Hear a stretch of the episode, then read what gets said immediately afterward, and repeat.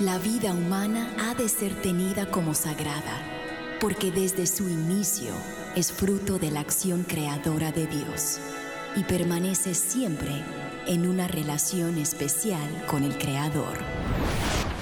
No hay nada que se compare con la defensa de la vida y hoy muchos necesitan de nuestra voz. Aquí comienza Defiende la Vida con Adolfo Castañeda. Hola queridos oyentes, les saludo Adolfo Castañeda, director de educación de la Organización Provida Vida Humana Internacional, para dar la bienvenida a su programa Defiende la Vida.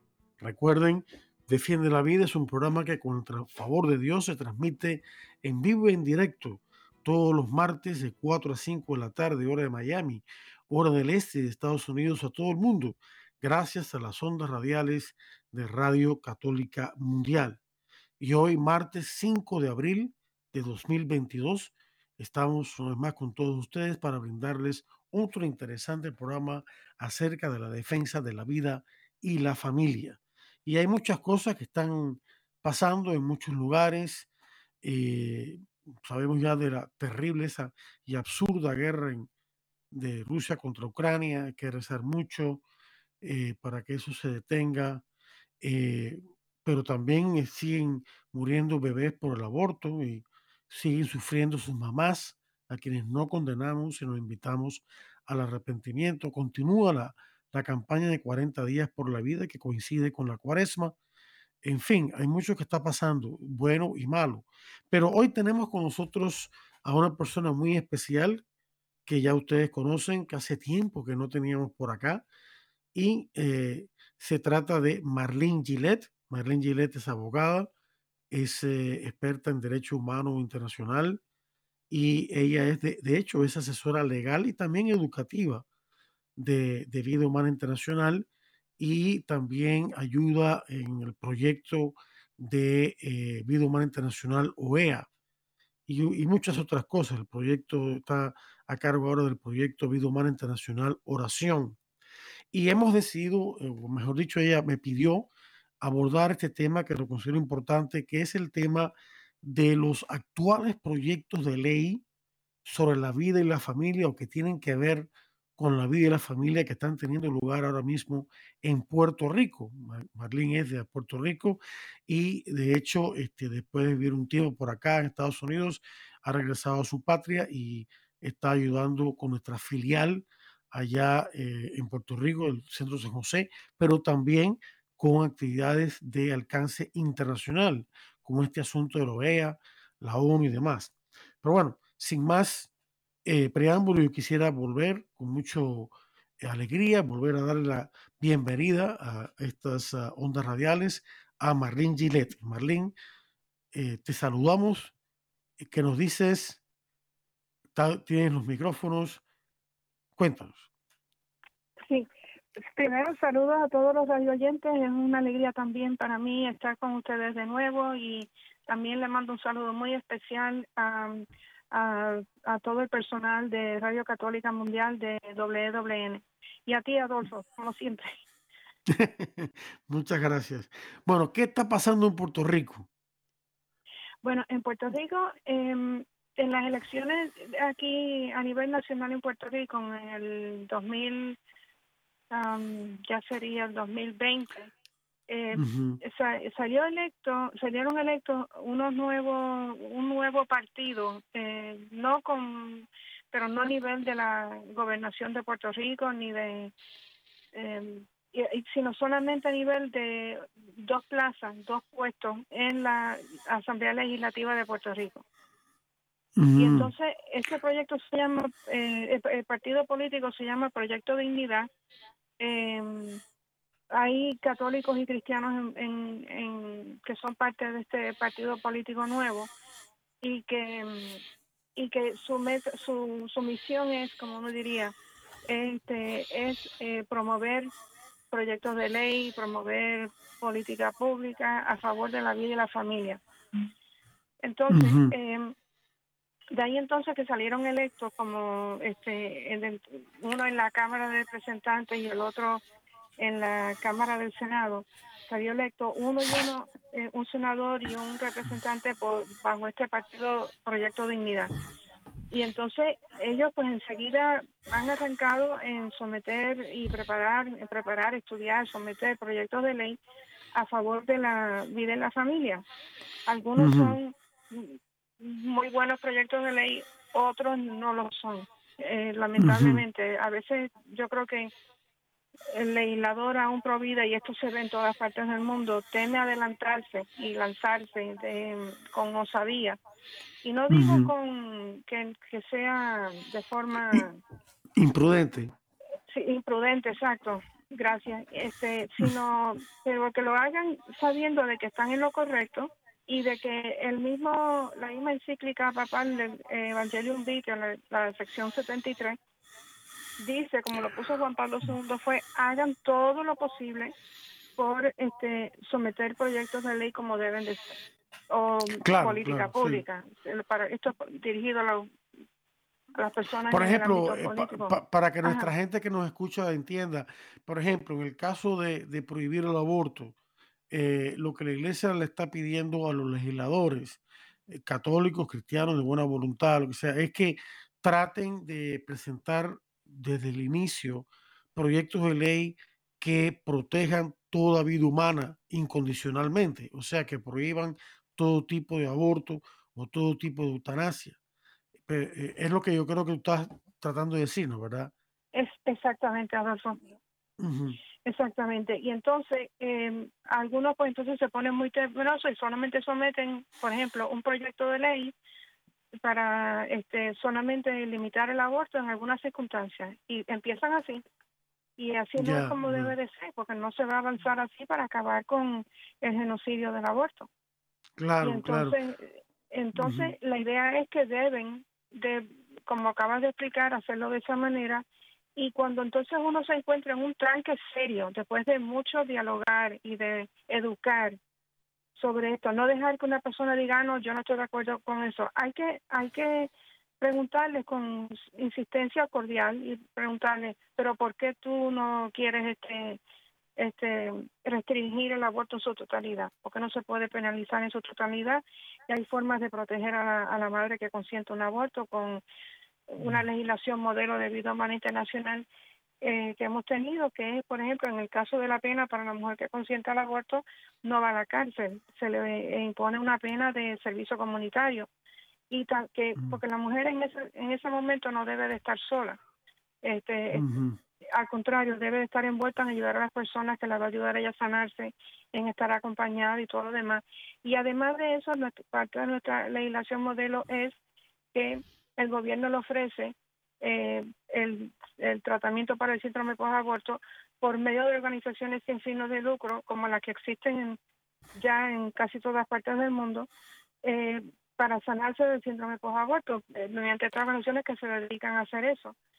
Ah, así que le sale gratis al gobierno. Tiene ya estas organizaciones cívicas ya formadas en su país y especializadas y lo pueden hacer. Así que eh, de ahí entonces que si dicen es que yo no quiero que la mujer vaya a la cárcel dice pues mira aquí hay una solución es que yo no creo es que yo creo que el aborto se debe permitir en casos de violación e incesto. Dicen no aquí hay testimonios de personas que no se sometieron al aborto mujeres que no se sometieron que, que le dieron tiempo al tiempo para darse cuenta que no la, el concebido es inocente en medio de esta tragedia y que uno se puede sanar de la de la violación el incesto y, y si tener el bebé o quedarse con el bebé o darlo en adopción, pero no castigar al niño. Así sí, que hay, hay, hay, que, hay, lo que quería decir que lamentablemente, es, bueno que tú toques ese tema porque lamentablemente aún entre nuestros hermanos católicos y, cristianos y gente de buena voluntad, eh, sin malicia de su parte, no vamos a buscar a nadie, piensan que en un caso de violación o peor aún de incesto, eh, que el aborto es de alguna manera, aunque, no, aunque les caiga mal, es una especie como de solución. Y eso no es verdad. El, aborto lo que va a hacer es dañar más aún. Es lo que reportan los estudios. Eh, más aún la psiquis de, de la mujer. Lo que la mujer necesita es como tú dices, que se le acompañe, que se le ayude, que se le apoye, que, que se le haga entender que ella no es la culpable de esa, de esa violación, porque a veces la misma mujer se la culpa. Eh, es el violador el que hay que castigar. Yo, nosotros tenemos en la oficina, o yo, mejor dicho, yo tenía antes una, una parte, una parte de la pared de la oficina, una, un afiche de, eh, que lo tenemos también en tarjetas, de un bebé como de ocho semanas, el bebé bien, eh, sano, dentro de su madre, y al lado la, la foto del mismo bebé, pero abortado, ¿no? Entonces, yo puse por encima de ese afiche un papel blanco grande cubriéndolo con una nota avisándole a la persona que, que lo veía de que se iba a encontrar con una imagen desagradable, ¿no? Eh, y que solo si, si libremente decidía levantar el papel y mirar, entonces lo haría, que daba su libertad. El punto mío es el siguiente, y lo tenemos en el curso también nuevo que acabamos de desarrollar, es ese, ese afiche muestra a un bebé sano y al mismo bebé abortado. Sabemos que el bebé fue abortado. Lo que no sabemos, yo por lo menos no lo sé, es cómo ese bebé fue concebido. Si fue concebido en un acto no violento sexual o en un acto violento sexual. Pero el punto es que es el mismo bebé. Ese, ese, esa es mi manera de abordar el tema y junto, por supuesto, con lo de, con lo de la madre, ¿no? Y, y, y, esto es un punto importante porque, como tú dices, los mismos por vida caen en la trampa de comenzar eh, una legislación que desde su inicio está viciada porque ya permite el aborto en ciertas circunstancias. Sí, es, así, inclusive esto eh, hay un, y aún así hay proyectos de ley que dicen, ok, pues lo vamos a limitar, este, lo vamos a permitir hasta las primeras, hasta los primeros cuatro meses y después de eso entonces lo, lo, lo restringimos. Y eso es un absurdo. ¿Cómo no? ¿Por qué empezar así? Y esos bebés de esos primeros cuatro meses, ¿cómo los vas a mirar a la, a la cara en la, en la vida eterna en que tú enseguida entregaste eh, que esos esos niños podían ser abortados. Eso no es, que eso no está bien. Uno no es, todos es, es a todos todos hay que salvarlo.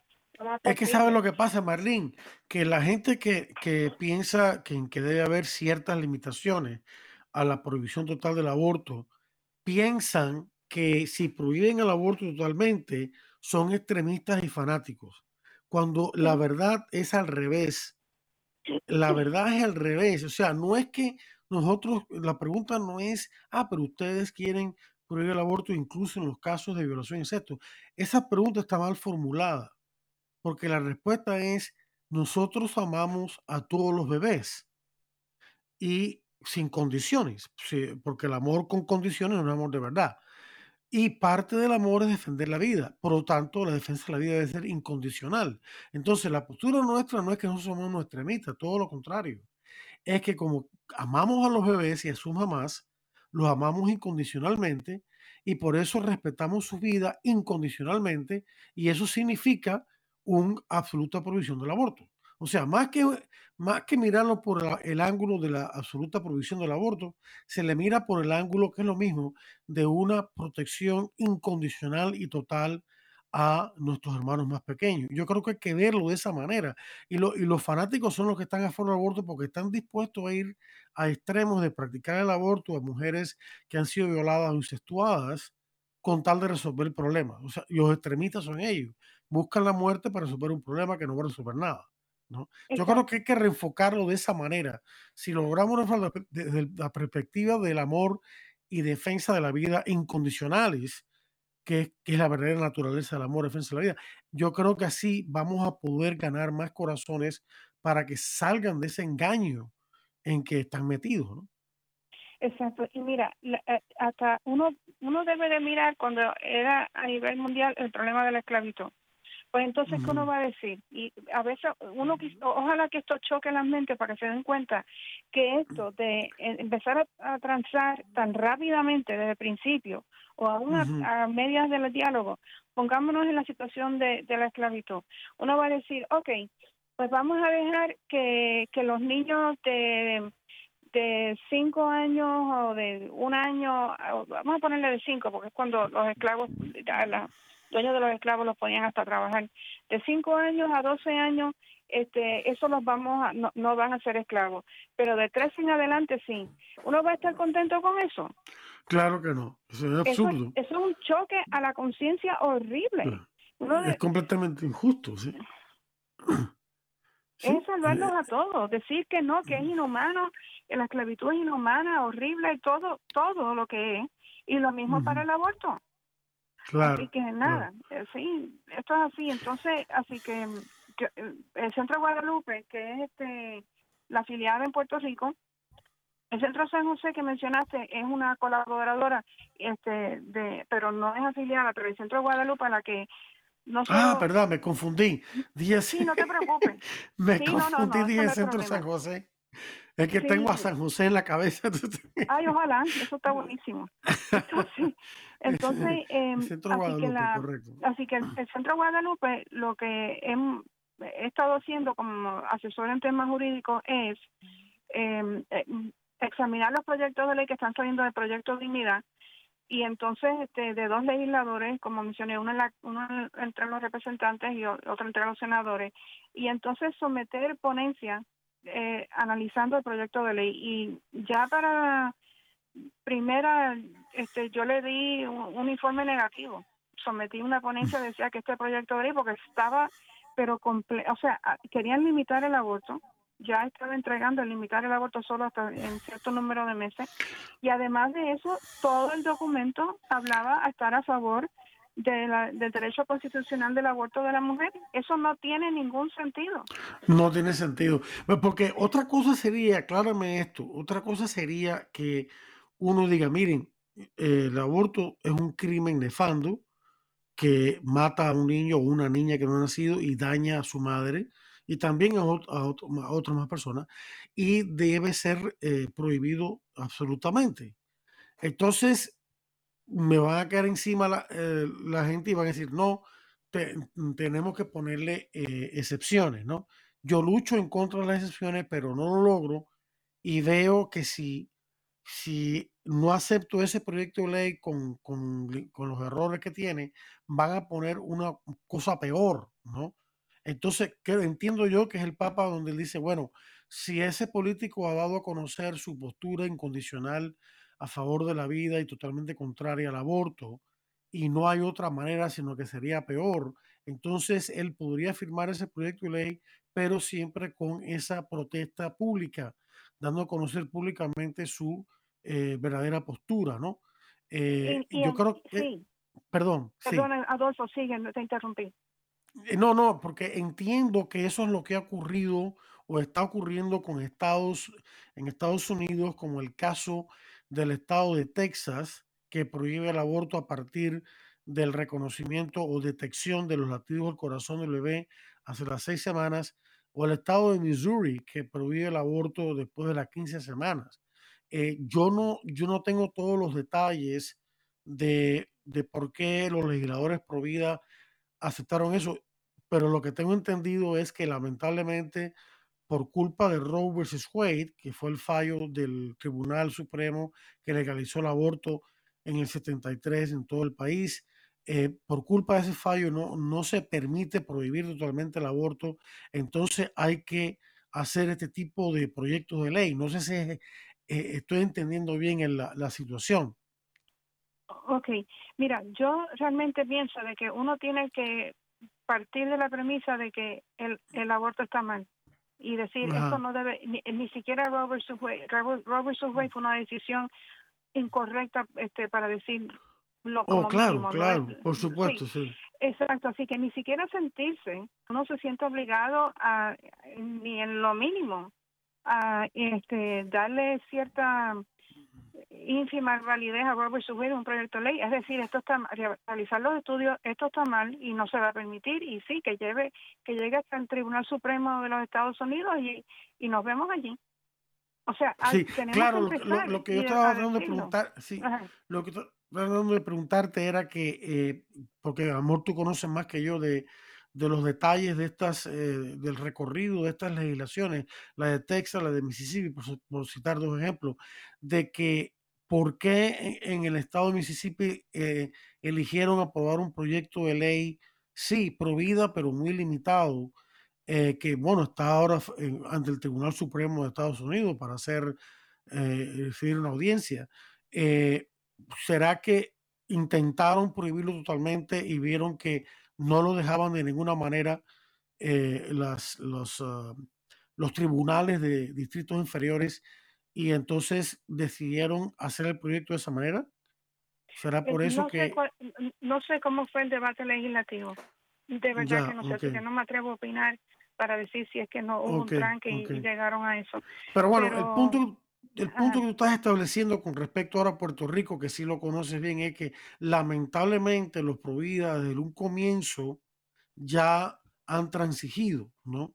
Ya han puesto eh, excepciones a la prohibición absoluta que debería ser así del aborto.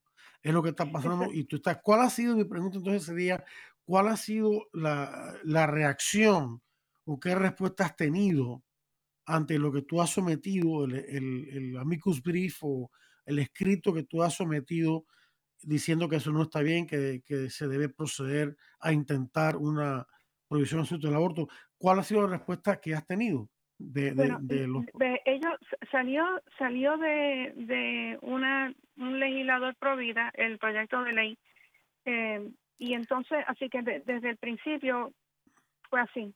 Lo sometieron ah. así como estaba para tratar de ganarse el consenso de los demás que estaban en un tipo de comisión vida y familia que algunos sí apoyan el aborto. Imagínate no sé ni cómo llegaron ahí pero van y entonces la sí y entonces este así que y la y el legislador estuvo dispuesto a eh, aceptar o sea lo sometió así pensando en todos ellos.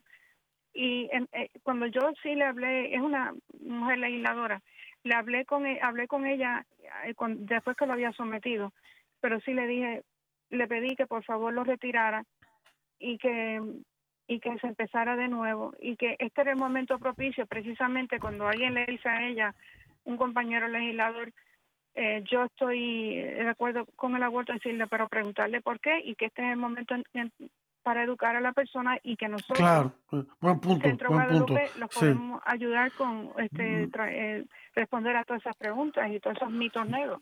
Este, claro, eh, pero no, es como, la, es como diríamos en inglés. lamentablemente, yo entonces pues oh, en mi ponencia, no es un amigo oscuro porque es una, una ponencia a nivel de la proceso legislativo, es una opinión estudiada sobre si uno, está, si uno le parece un proyecto de ley que es bueno o porque es malo y si desea retirar y inventar y todo lo demás. Y una de las cosas que puse sobre ese proyecto de ley es de que eh, había que eliminar, además de que no había por qué, no, no, había sentido al proyecto de ley sobre la cuestión de la semana, pero también le dije todo este lenguaje a favor de que existe el derecho constitucional de la mujer, hay que eliminarlo, cuando se avanza, no se avanza, y explicar por qué no es un derecho de la mujer. Este es todo lo contrario. Es, es una es una tragedia para la mujer que se somete a un aborto así que nada. Así que está eso.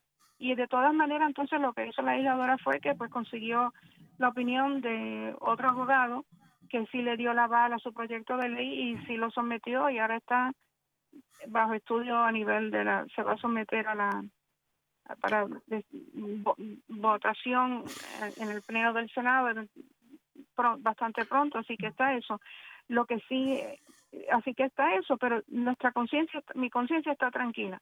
Así que... claro, eh, claro, hiciste lo eh, posible por... ¿Y en qué consiste, en qué consiste concretamente este, este proyecto de ley? ¿Qué es lo que prohíbe y qué es lo que deja de prohibir? Bueno, el, el, proyecto de ley es similar al del estado de Mississippi que está ante el Tribunal Supremo de Estados Unidos. Yo creo que ella pensó que porque estaba ese proyecto de ley ante la consideración eh, que ese es el que el que mejor tendría mejores oportunidades, pero este aún ese proyecto de ley, tú y yo lo hemos hablado, no, no es un proyecto del todo bueno. Este, Así que es lo mismo, es hasta, cierto número, hasta las 15 semanas y entonces este que se permite el aborto y entonces solo se permite después de ese periodo cuando peligra la vida de la mujer y hasta eso se lo mencioné al, a la legisladora le dije, esto de un aborto terapéutico no existe. Y le claro, todas las razones. Yo creo que, mira, ahí es un buen momento de aclarar una cosa a la gente. Eh, cuando peligra la vida de la madre en un embarazo de alto riesgo, eh, los médicos deben hacer todo lo posible, todo lo que esté a su alcance, por salvarla a ella y a su bebé.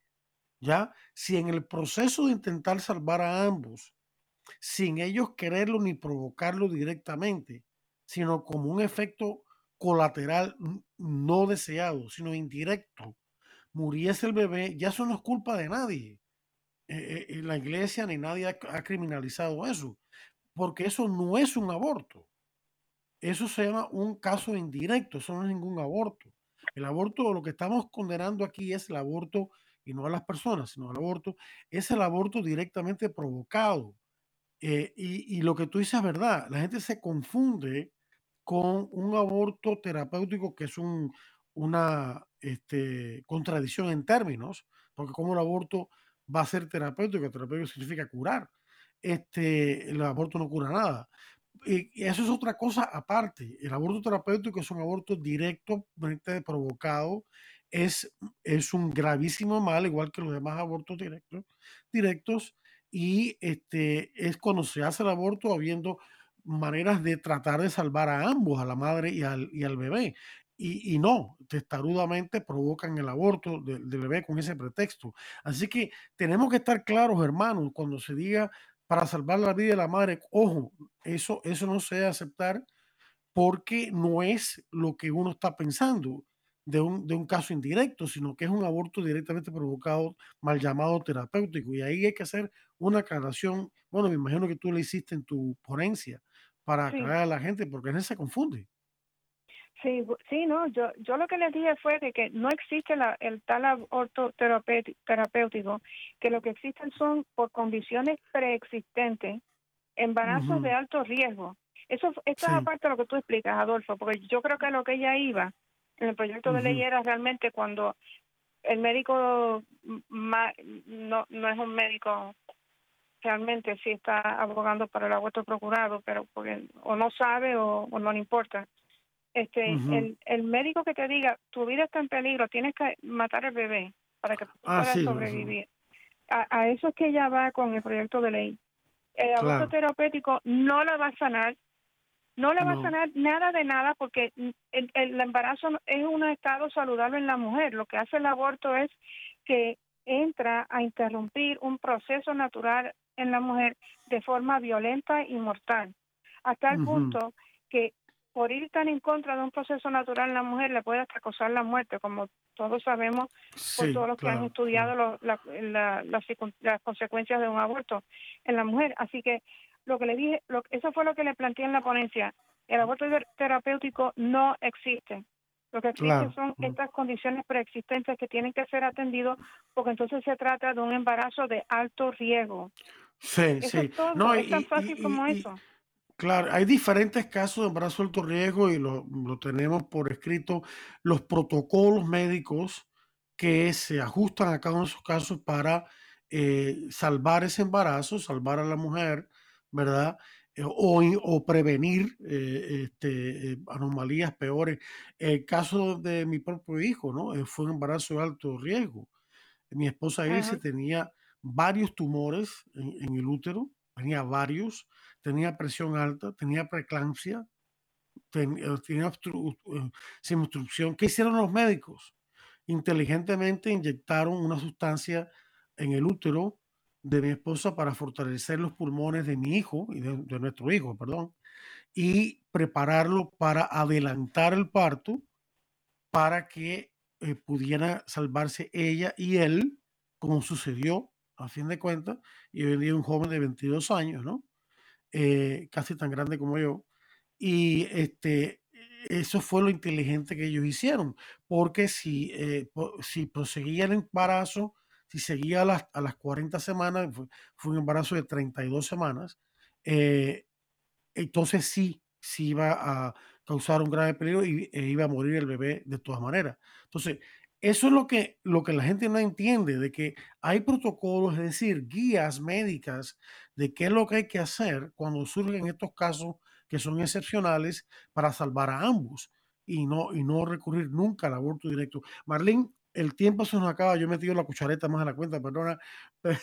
Vamos a una pausa de interesantes mensajes de esta situación Radio Católica Mundial. No le cambie, que ya regresamos con mucho más aquí en Defiende la Vida. Estamos en Defiende la Vida. Enseguida regresamos. Defiende la Vida con Adolfo Castañeda continúa, luego de estos mensajes.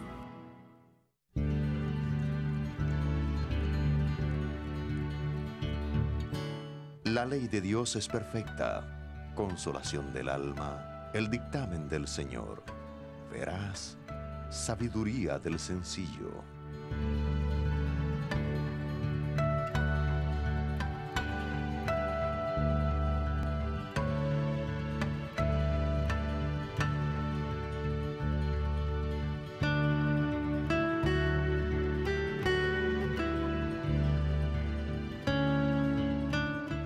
Preceptos del Señor son rectos, gozo del corazón. Claro el mandamiento de Dios, luz de los ojos.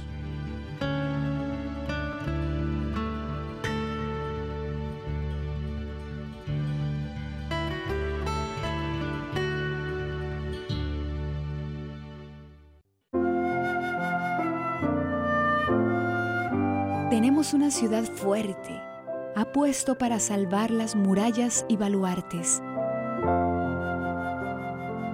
Abrid las puertas para que entre un pueblo justo que observa la lealtad. Su ánimo está firme y mantiene la paz porque confía en ti. Confiad siempre en el Señor, porque el Señor es la roca perpetua.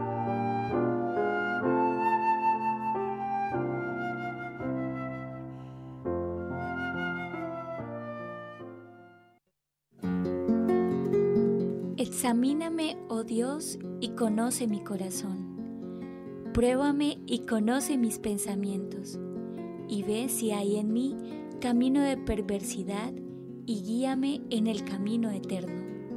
Salmo 139.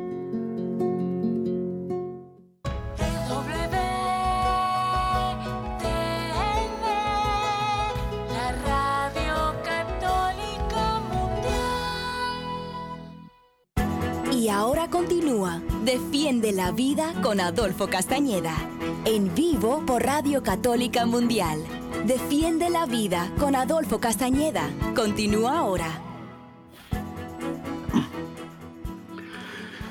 Hola queridos oyentes, les habla Adolfo Castañeda de Vida Humana Internacional para darles la bienvenida de vuelta a su programa Defiende la Vida, que con el favor de Dios se transmite por Radio Católica Mundial a todo el mundo todos los martes de 4 a 5 de la tarde, hora de Miami, hora del este de Estados Unidos. Y eh, hoy, eh, martes 5 de abril, estamos aquí como siempre en vivo y en directo con todos ustedes con un tema, eh, vamos a decir, por un lado difícil, porque no porque no esté claro que el aborto, siempre, el aborto provocado siempre es un gravísimo mal, sino porque las circunstancias que rodean el debate político, el debate legislativo, el presentar la postura prohibida de manera correcta eh, y refutarlo eh, no siempre es fácil, ¿no? Y es por esa circunstancia que es un tema difícil. Y en ese tema se está enfrentando nuestra querida amiga y hermana en Cristo, Marlene Gillette, abogada, eh, consultora legal de Vida Humana Internacional, y que ella vive en Puerto Rico y nos está hablando de proyectos de ley de defensa de la vida y la familia, que algunos de ellos lamentablemente pues tienen desde el inicio errores, eh, permiten el aborto en ciertos casos. Marín, yo te quería preguntar, a no ser que, que no hayas agotado todavía el tema de los proyectos de ley del aborto, en el caso de la familia, en el caso de la familia, girando ahora un poco la temática, si, si lo crees oportuno, eh, ¿qué proyectos de ley está pasando lo mismo? De, proyectos de ley que ya desde el inicio están errados, por, por más que haya una intención prohibida detrás? Bueno, me adelantaron eh, en la, que la oficina de esta legisladora que van a están preparando un proyecto de ley de prohibir que la maternidad subrogada eh, sea este para, de beneficio económico. Y entonces yo le, yo la escuché y dije, no, es cierto, no debe serlo. Entonces, pero después, pero no, es que le dieran ni siquiera la base, simplemente yo escucho hasta que yo no tengo el proyecto de ley en blanco y negro para leerlo, realmente yo no voy a tomar ninguna opinión, una, eh, hablar así sin antes examinar el, proyecto de ley para leerlo eh, este, pero ah, ya con ese adelanto, yo después eh, yo dije, no, no es cierto, no debe ser, pero tampoco, pero pensando para mí, es que no debe ni existir de todas maneras. Pero y ni siquiera permitirse y en algunos en algunos países del mundo no se permite no veo por qué Puerto Rico piensa que no pueden ser osados. Algunos de estos legisladores que llegan al poder y no ponen, y el mismo, los mismos líderes pro vida piensan que no pueden ser osados. No lo entiendo. Mm. Porque estén en Puerto Rico y como que no, son tímidos y no se atreven, eso de verdad que no lo entiendo. Así que, pero en fin. yo, creo que, es un temor, es un temor a ser tildado de extremista o de fanático, de ultraconservador cuando en realidad uno tranquilamente, sin buscar pleito con nadie, puede pararse sin un momento, déjeme explicar mi posición y se van a dar cuenta que es completamente razonable. Como San Pablo cuando estaba, cuando estaba allí con, con Festo, el rey que lo tenía preso, ante sus enemigos, los, los líderes eh, religiosos de fariseo y demás, y, y, el rey le dijo a San Pablo, San Pablo, el tanto leer te has vuelto has vuelto loco. Y San Pablo dijo, no, no, no, yo no me he vuelto loco. Estoy bien claro, escucha mis argumentos y, verás, y vas a ver que es bien razonable. O sea, él defendió la razonabilidad de su postura y lo mismo tenemos que hacer nosotros, ¿no? Exacto. Exacto, así que este, así que nada, estaba ese proyecto de ley y yo después pensé, yo cuando salga, si es de continuar permitiéndolo, les voy a responder en la ponencia que no se debe ni permitir, o sea, porque sea con para fines, o sea, sea que haya un beneficio económico o no, la cuestión es que hay un niño por, por el medio y todavía, aunque no hubiera un beneficio económico, que eso es muy difícil evitarlo porque pueden ser esos casos tapados que se pueden, pero de todas maneras estamos este está eh, es la venta de un niño y es la el una mujer permitiendo ser usada para entregar a su hijo, así que realmente aun si no fuera en términos de, de que el niño solamente es implantado para entonces crecer en el vientre de un, de un tercero, que sería una madre. Eh, eh, es que es totalmente, está totalmente mal, está totalmente... Claro, claro, claro. Claro, que, sí. así que hay varios, hay varios que están saliendo, estoy cogiendo a uno a uno y entonces, este, pero sí el que quería, quería mencionar que es de mucho interés es que se está y lleva ya un tiempo que está sonando que se quiere reformar la Constitución de Puerto Rico. Y oh. entonces, sí, y entonces la Constitución de Puerto Rico no es tan profunda como lo es la de otros países en América Latina. Yo creo que como Puerto Rico empezó en los 1950 a empezar a adquirir ciertas no del todo, cierta independencia, el, la, y que después entonces, pero bajo los Estados Unidos, pero esperando hasta los 1950, tardaron, perdieron muchísimo la riqueza del Código Penal Español, que era la que regía y que estaba, pero que es preciosa. El Código Penal, el Código, el Código de Ley Español, hasta que empezaron los movimientos liberales y anticatólicos a dañar las leyes y todo lo demás, hasta ese momento es, es, es muy, muy buena, vamos a ponerlo así. y, y, muchos de estos otros países este, la han preservado, con algunos pocos cambios para actualizarlo un poco, pero está casi toda ahí. En Puerto Rico no, no tuvimos eso por mucho tiempo. O sea, pero nada, la cuestión es que ahora se va a enmendar la constitución que tenemos desde 1952, para resumir, no es muy buena, no es profunda y es bastante breve. Así que eh, lo que lo que había ahora es que diferentes, inclusive la ciudadanía puede puede someter eh, sugerencias de enmiendas a, la Constitución que luego se va a llevar a referéndum. No sé cuánto va a tardar en que llegue a referéndum, pero abrieron el proceso de que la ciudadanía puede someter propuestas.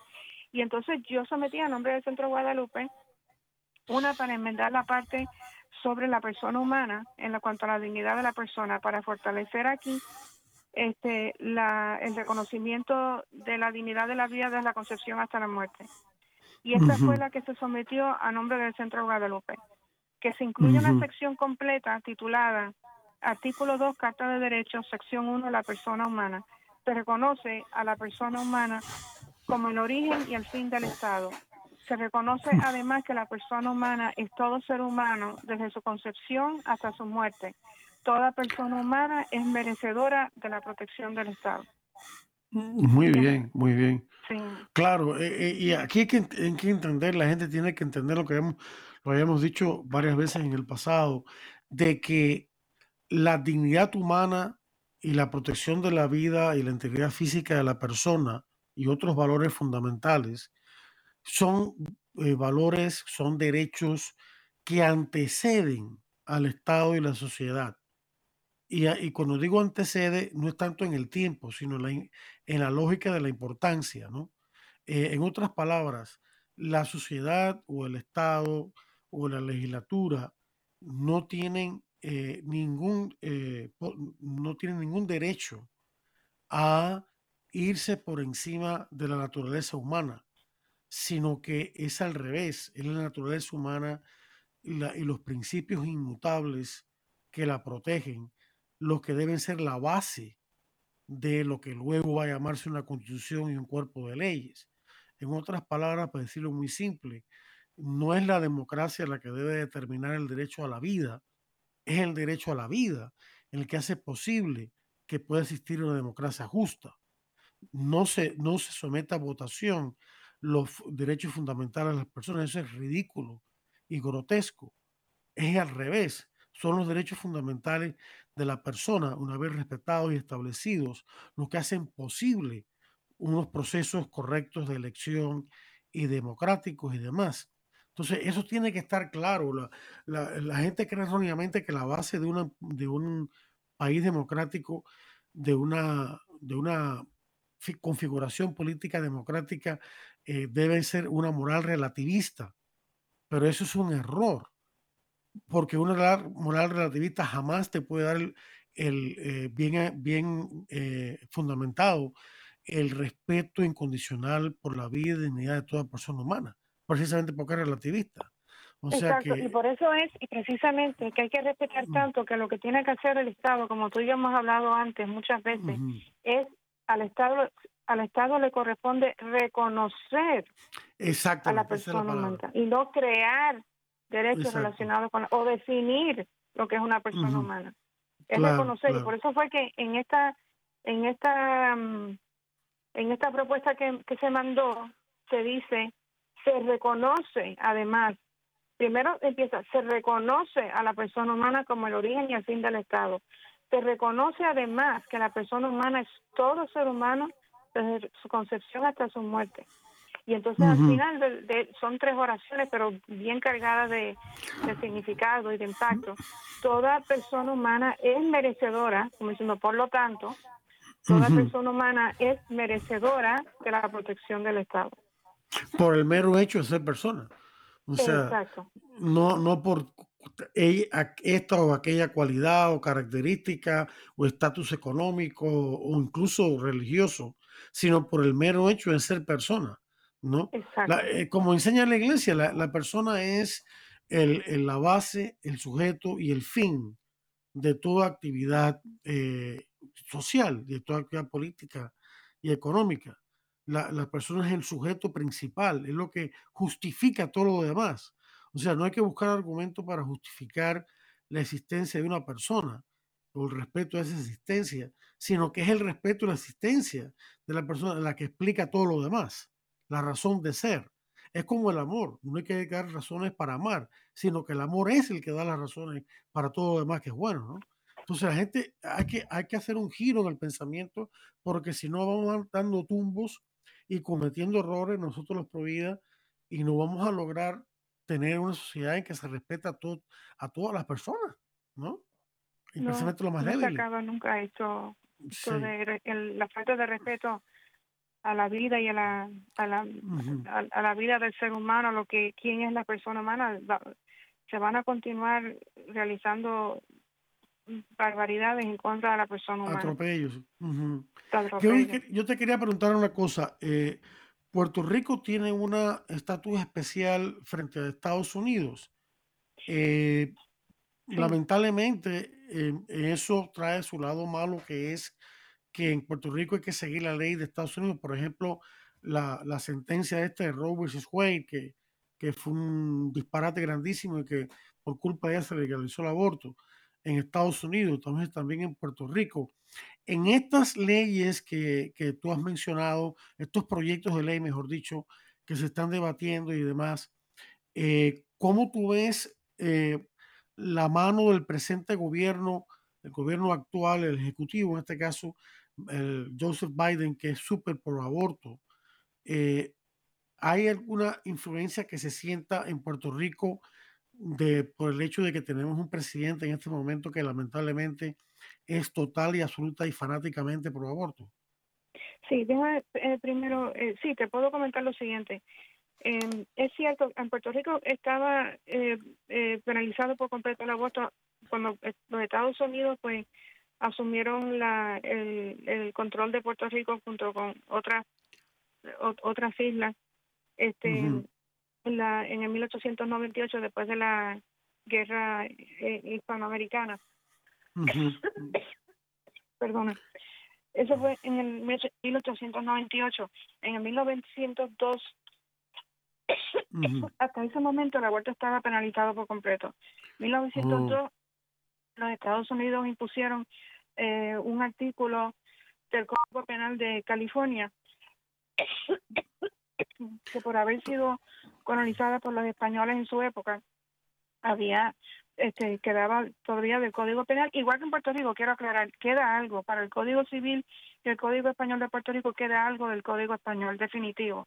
Lo que pasa, y no, no es que se hayan adoptado eh, formas de, de, redactar las leyes como las siguen en Estados Unidos, no es así. En Luisiana se ha respetado también, pero porque esa también fue colonizada por los españoles y los franceses. Pero este en el 1902 ya en California en esa época existía un artículo en su código penal que eh, permitía el aborto para la supuesta vida de la madre. Y eso fue la mm. que impusieron en 1902 aquí en Puerto Rico. Es a partir de entonces que el aborto eh, es este, legalizado bajo esas circunstancias solamente y luego se fue expandiendo con eh, lo de Roe vs. Wade y todo lo, todo lo demás y creo que un poco hasta antes del, según recuerdo vagamente, tenía que volver a mirar mi, mi estudio, este, ya, aún antes del 73 ya se estaba permitiendo el aborto para unas causales eh, adicionales o expandiendo lo que sería el concepto de la vida de la madre, aún antes de Roe versus Wade, y, y que eso estaba pasando en otros estados de los Estados Unidos también. Sí, sí, sí, como Colorado y Nueva York y, la Florida misma también. Otro. E, en, Cuba pasó algo parecido. En, Cuba pasó algo parecido. En Cuba. Sí, adelante, adelante, sí. No, no, no, Cuba sí, tiene que haberle pasado también lo mismo, yo creo, ¿verdad? No, peor, fue en Cuba fue peor. Eh, este, Cuba tiene su independencia en 1902, cuando termina la guerra hispanoamericana, que en realidad es la guerra hispano-cubano americana, donde el, el ejército de Estados Unidos derrota plenamente al ejército español y ayuda a los cubanos a ser libres y establece la, Cuba eh, republicana en 1902. Pero lamentablemente ya en 1936 el aborto estaba legalizado en Cuba en ciertos casos. Y la tristeza es que nadie hizo nada, que yo sepa. Porque aquí en Estados Unidos, cuando se hubo la hecatombe de 1973, por lo menos el pueblo americano bueno ha luchado y no ha dejado de luchar y ha pagado un precio bien alto, cárcel, multa, pérdida de propiedades, etcétera. Pero en Cuba, que yo sepa, nadie hizo nada. Ah, sí, sí, eso pasaba ahí y si sabía cuáles eran los médicos que lo hacían, pero nadie hacía nada. Y mira lo que vino después. Con Fidel Castro, con el comunismo se expandió el aborto totalmente. Total y absolutamente por el mismo motivo. Exacto. Yo lo que pienso, Adolfo, este, y eh, igual que sucedió con cuando aún las guerras en los diferentes países por la libertad de ellos, este, en cuanto al gobierno de España, eh, no es que está, no está mal pedir la independencia, que un país pida su independencia, si ya está bien desarrollada y no, no necesita una ayuda económica de un país del extranjero, por más que la haya colonizado, guardar esas raíces si fueron buenas, especialmente con respecto a las leyes que puedo decir de España y de Francia. Eso no es malo. La cuestión es que quién estuvo a cargo de obtener esa independencia, cómo se explicó, cómo se llevó a cabo. Y Ah, la, para mí, lo, cuando los, eh, los, empezaron en los 50, en los 40, hablar de que Puerto Rico pues ya tuviera su propia constitución, una semi-independencia y todo lo demás, los masones estuvieron bien involucrados y así pasó también en oh. algunos países de América Latina. Y ah, al estar los masones envueltos, lamentablemente entonces todo lo que podría ser una, una historia bien bonita eh, cargada de, de, valor por la persona humana y todo lo demás. Eh, matrimonio, la familia. la cogen, que son súper anticatólicos, de todo. Ellos, este, ahí entonces se daña el futuro del país, ahí mismo, ahí mismo empieza a dañarse. Sí, sí, tiene razón. Y eso fue lo que pasó en los 50, sí, con esta constitución, que yo siempre me he preguntado por qué es tan pobre comparada y eso, que le queda algo, por ejemplo, en el preámbulo de la Constitución de Puerto Rico le queda el respeto por el derecho natural y el respeto, y lo mencionan este, a Dios Todopoderoso, y lo mencionan así. Y lo demás es tan pobre comparado con lo que por mi trabajo con vida humana intencional leo en las constituciones de los países, de otros países en, en por ejemplo, la de El Salvador, yo tomé de la cláusula para esta, esta esta propuesta sobre enmendar la Constitución de Puerto Rico tomé de la, de la Constitución de El Salvador, que es precio, es rica en lo que es el significado de la persona humana, la usted, y entonces igual Guatemala es otro país que tiene una constitución muy buena, y así uno puede coger algunos. Este, claro, sí, claro, claro. Sí, lástima, lástima que ya la, del papel a la realidad pues, pues ha dictado mucho, pero, pero es bueno que esté en el papel, es bueno que esté bien pensado para seguir, eh, porque nos da una base jurídica para luchar en el plano legal y jurídico, además del plano de las ideas ya de, del derecho natural, el hecho de que la ley civil debe basarse en la ley natural, ¿no? Eh, o al menos no contradecirla. Este, eh, la gente, nuestros hermanos católicos y todos nosotros tenemos que comprender que la iglesia tiene un rico patrimonio doctrinal de no solamente justicia social, sino también acerca de política, acerca de, cómo un país, sin, sin, llegar a casarse con ningún sistema político ni nada de eso, pero lo que tiene son los principios de fundamentales y de acción para ayudar a los pueblos a tener sistemas justos que pueden ser variados. Y uno de los documentos más preciosos que tiene la iglesia, que estoy repasando en estos días, es el compendio de la doctrina social de la iglesia que es una verdadera belleza, sobre todo la primera parte cuando habla de la, de la persona humana. Marlene, el tiempo se nos acaba. Eh, ¿Alguna palabra final que tengas para todos nosotros antes de terminar, antes de despedir el programa? Que todo lo todo el movimiento que el movimiento pro vida en todas partes del mundo por favor sea osado valiente eh, y, y que explique bien por qué no se puede permitir el aborto Simplemente que sean osados, valientes y le expliquen con toda la, razonabilidad que tiene el argumento. Claro, claro. Sí, eso es todo. Muchas gracias, Marlene Gillette, eh, asesora legal de Vida Humana Internacional y también eh, tengo entendido que es ahora directora del proyecto Vida Humana Internacional Oración, ¿no? Bueno, eh, yo este, le pedí a, a dos mujeres en, México que tienen que trabajan con la adoración perpetua en su país que les encargaran y entonces yo trabajo con ellas, pero yo quiero que ellas sean las que se destaquen como las que están ah, acá. Okay. ok, muy muy bien hecho. Pero bueno, has trabajado muchísimo con la cuestión de, de vida humana internacional ante la OEA. Eh, tú fuiste la, junto con Luis, los arquitectos de esa lucha. Muchas gracias, Marlene por eh, esta entrevista que nos has conseguido. Muchas gracias, querida audiencia. Les deseo a todos, la, y gracias a la gente en, Alabama encargada de los botones. Eh, que Dios los bendiga a todos. Los espero la próxima semana para otro interesante programa de Defiende la Vida. Hasta entonces.